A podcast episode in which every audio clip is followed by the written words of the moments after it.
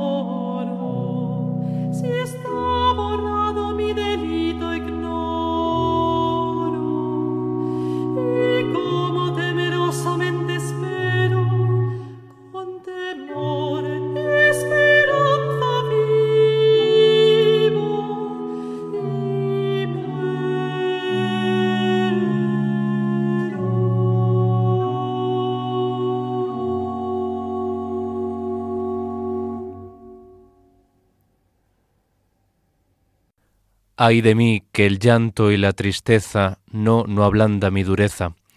Así comenzábamos el programa de hoy de Enclave de Dios en la sintonía de Radio María, con esta cantada a voz sola al Santísimo y de Pasión, conservada en el archivo de la Catedral de Guatemala, obra de el compositor español Sebastián Durón. Escuchábamos la interpretación de la soprano María Luz Álvarez, junto al conjunto Accentus Austria dirigido por Thomas Wimmer. Les proponemos en el programa de hoy un paseo por la cantada española, esas composiciones a voz sola o a dúo que los compositores españoles del siglo XVII y del XVIII componían en honor a diferentes advocaciones, como es el caso del Santísimo Sacramento. La cantata con su típica alternancia de recitado y aria o de recitativos y tiempos ternarios, precedidos muchas veces de una introducción y concluidos en un grave que le otorga el carácter religioso para el que debió estar destinada. El tradicional villancico en España se convirtió paulatinamente en cantata religiosa con abundante intervención vocal instrumental donde solistas y coristas contribuían al resplandor del culto y al recreo de los fieles. La composición de estas obras tiene lugar en una época de polémicas entre el antiguo estilo de la polifonía clásica y el nuevo, el que se iba introduciendo en las composiciones musicales, de carácter más teatral, al que se oponía el conservadurismo español como se vería después reflejado en el famoso discurso pronunciado por el padre Feijó, Música de los Templos, donde se critican precisamente las cantadas que ahora se oyen en las iglesias. El compositor con el que hemos comenzado este espacio de hoy nació en Brihuega, en Guadalajara, el 19 de abril de 1660 y falleció en Cambolevén, en Aquitania, Francia, el 3 de agosto del año 1716.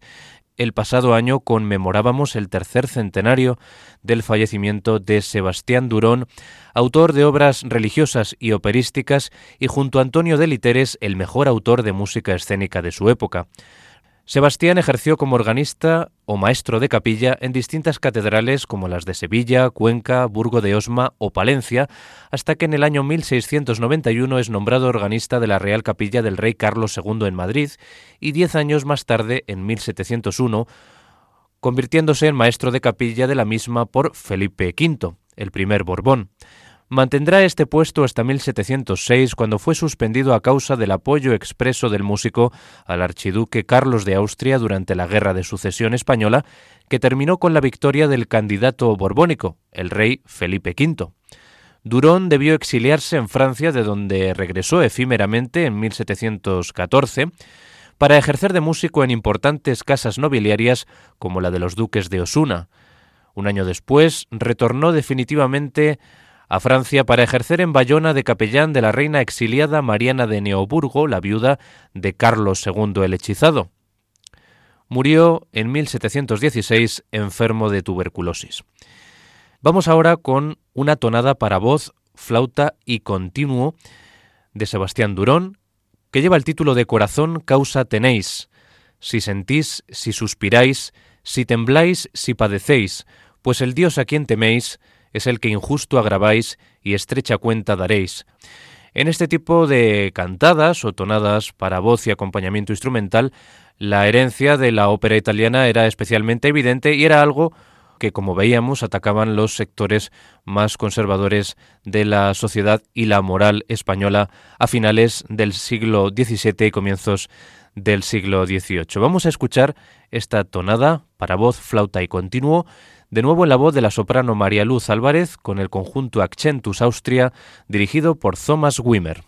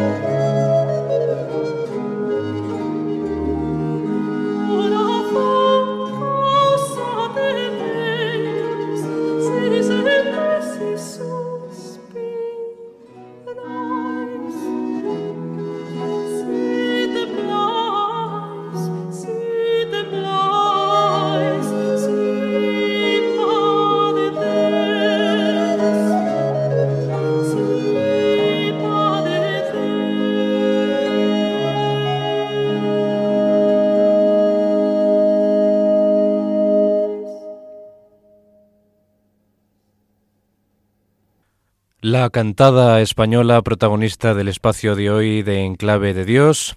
Escuchamos esta tonada para voz, flauta y continuo, Corazón causa tenéis, de Sebastián Durón, donde pues encontramos esa teoría de los afectos humanos en el periodo barroco con esa retórica descriptiva de pues el suspiro que hace que la, la voz de la cantante pues tenga esa afectación a la hora de cantar y se detenga el tiempo de la música en la orquesta, ya como esos silencios que dan lugar a los suspiros de la intérprete.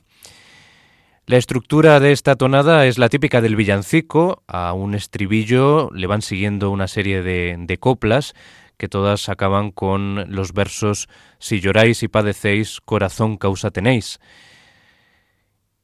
Y ahora vamos a ir con otra cantada, que es el término que eh, poseyó en España la cantata, por así decir, italiana, con ese influjo que, que provenía de Italia y que tampoco gustaba en los sectores más conservadores de la, de la cultura y la sociedad española de finales del siglo XVII, pues vamos a ir, como digo, con una música en la que aparecen las influencias de la música popular española, como eran las jácaras, las seguidillas y otros ritmos de la escuela bolera que aquí, en este tipo de composiciones, que bueno, están entre lo divino y lo profano, pues vienen a, ser el sostén eh, rítmico, el sostén armónico de estas pequeñas composiciones. Vamos a continuar con Sebastián Durón y con su cantada al Santísimo con violines del año 1705, conservada en el archivo de la Catedral de Palencia, Hay que me abrazo de amor en la llama. Ya en el título vemos pues esa temática profana del amor humano, pero aquí en este caso está aplicado al amor divino. Escuchamos de nuevo la voz de la soprano María Luz Álvarez con Accentus Austria dirigido por Thomas Wimmer.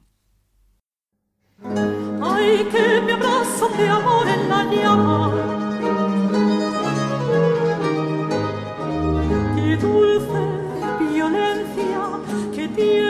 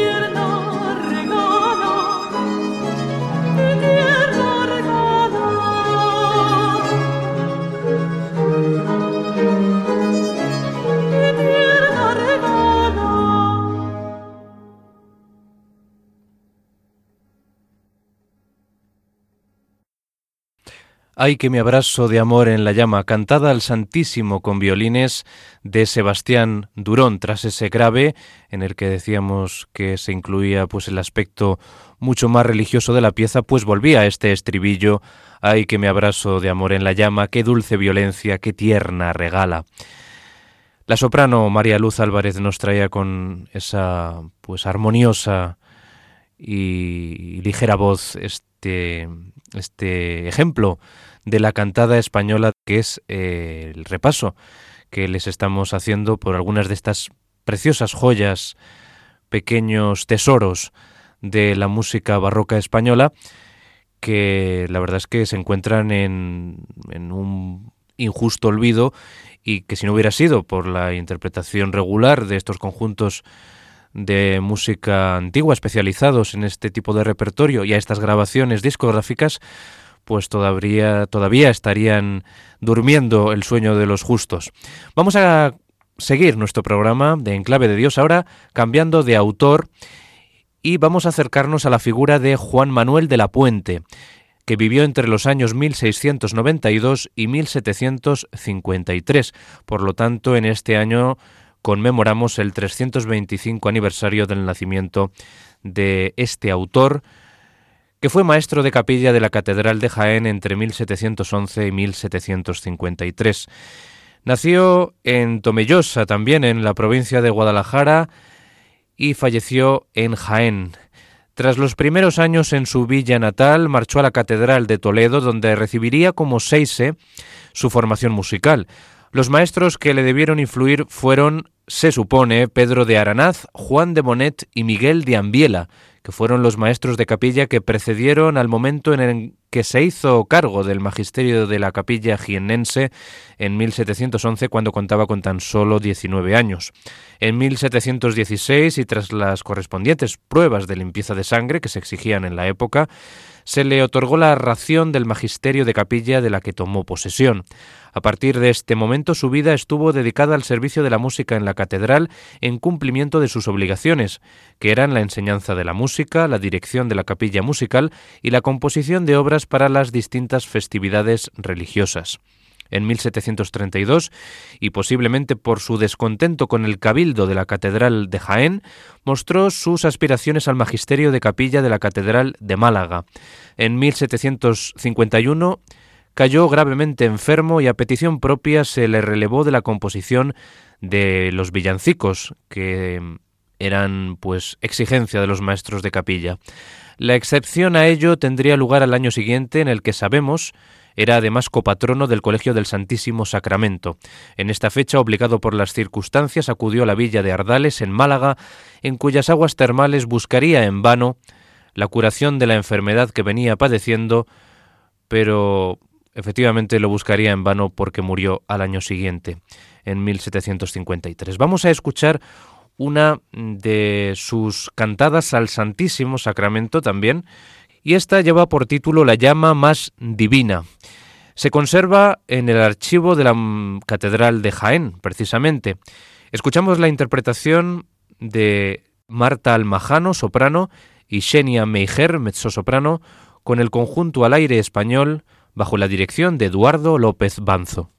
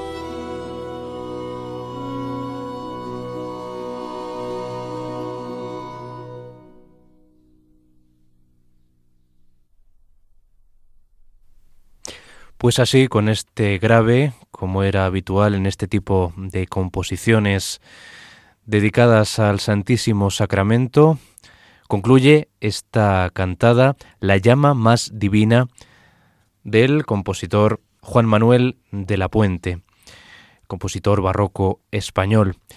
Asistimos en este número pues a una, a una auténtica cantata con esa alternancia de recitados y arias y la inclusión también de un minué, de un baile típico eh, francés. La música en este tipo de composiciones se adecua al texto lo más fielmente posible. Y vamos a ir ahora ya metidos de lleno en el siglo XVIII con el autor Juan Francés de Iribarren, que nació en Sangüesa en 1699 y falleció el 2 de septiembre del año 1767 y del que celebramos también en este año eh, una efeméride de los 250 años se conmemoran de su fallecimiento. Fue un compositor y organista del barroco tardío. No se conoce con exactitud el día de su nacimiento, pero se sabe que fue bautizado el 24 de marzo de 1699 en la iglesia de Santiago el Mayor de Sangüesa. Se sabe poco de su infancia y juventud en su localidad, pero es muy probable que fuese niño cantor y comenzase a adquirir habilidad con el órgano a una edad temprana. Posteriormente, eh, Iribarren marchó a Madrid, donde ingresó como niño cantor en el Colegio de Niños Cantorcicos, que era la institución dependiente de la Real Capilla en la que se formaban los niños cantores. En aquella época, el director de esta institución fue el famoso compositor y organista José de Torres, quien en 1717 recomendó a Francés de Iribarren para el puesto de organista en la Catedral de Salamanca, puesto que le fue concedido a la temprana edad de 18 años. Posteriormente se presentó por concurso oposición a la plaza de maestro de capilla de la Catedral de Málaga. El 1 de octubre de 1733, Francés de Iribarren fue nombrado maestro de capilla de la Catedral. Allí permaneció hasta su muerte. Durante sus 34 años de servicio en la Catedral trabajó intensamente componiendo un gran número de obras y reorganizando la capilla musical de la Catedral y proponiendo a José Carlos Guerra, poeta de la Capilla Real, como compositor de las letras de los villancicos a cantar. En 1737 creó el Archivo de Música, al que donó toda su producción escrita hasta la fecha y la posterior, que hoy en día es uno de los más importantes de España. Debido a su mal estado de salud, el 16 de abril de 1766 renunció a su puesto en la catedral, falleciendo al año siguiente y Iribarren fue enterrado en la catedral malagueña. Vamos a escuchar de Juan Francés de Iribarren un aria al Santísimo con violines y trompas que se conserva en la Catedral de Málaga en, este siglo XVIII. Vamos a escuchar el aria Arde el furor intrépido, que es un auténtico aria de bravura para la soprano, donde tiene que afrontar unas agilidades eh, vocales, un canto ornamentado, pues realmente pues apabullante, ¿no? Este aria, que está estructurada en tres partes. Comienza con los versos Arde el furor intrépido del enemigo osado, furioso y obstinado al ver que Dios benéfico su cuerpo al hombre da. Lo vamos a escuchar en la interpretación de la soprano María Espada con la Orquesta Barroca de Sevilla a las órdenes de Diego Fasolis.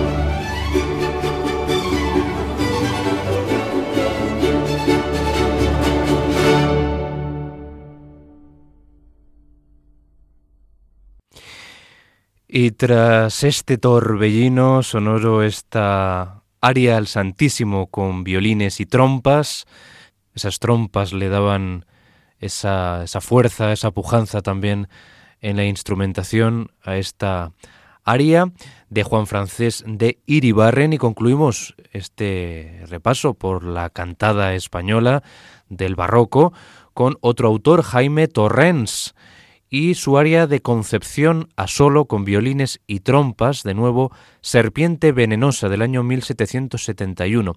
Jaime Torrens vivió entre 1741 y 1803. Fue el sucesor de Iribarren en el aseo de la Catedral de Málaga. Este área que vamos a escuchar está dedicada a la Inmaculada Concepción de María, en la que se refiere, en el título, Serpiente Venenosa, a esa serpiente que pisa el pie de la Inmaculada del Tiepolo. Esta bella aria fue compuesta por Jaime Torrens, del que se conservan más de 300 obras en su archivo de la Catedral de Málaga, muchas de ellas creadas para solemnizar los cultos que en torno a la fiesta de la Inmaculada Concepción se celebraron con todo su barroco esplendor en la Catedral malagueña durante el siglo XVIII en el que vivió este autor. Vamos a escuchar de nuevo la interpretación de María Espada con la Orquesta Barroca de Sevilla dirigida por Diego Fasolis en esta aria de concepción a solo con violines y trompas Serpiente Venenosa.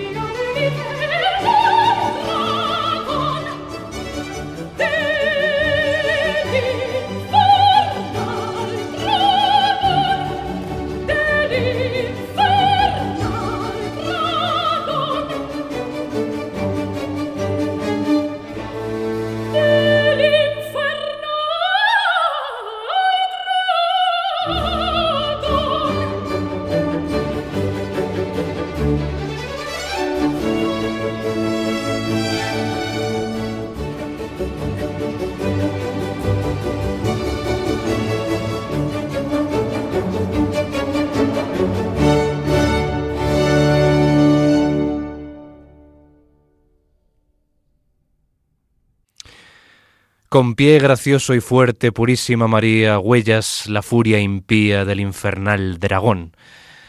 Esta era el aria de Concepción a solo con violines y trompas, una auténtica aria de bravura como la anterior de Juan Francés de Iribarren, en este caso de Jaime Torrens. María Espada de nuevo prestaba su voz para esta joya, para en definitiva todas estas piezas que les hemos presentado son joyas que, como les decía antes de no haber sido por estas grabaciones discográficas, todavía estarían en el baúl de los recuerdos. Espero que hayan disfrutado con estas seis eh, que les hemos ofrecido, únicos seis ejemplos en este programa de Enclave de Dios, el programa de la música sacra, que les acompañará de nuevo en la sintonía de Radio María muy pronto. Hasta una próxima ocasión, muchas gracias por su atención y sean muy felices.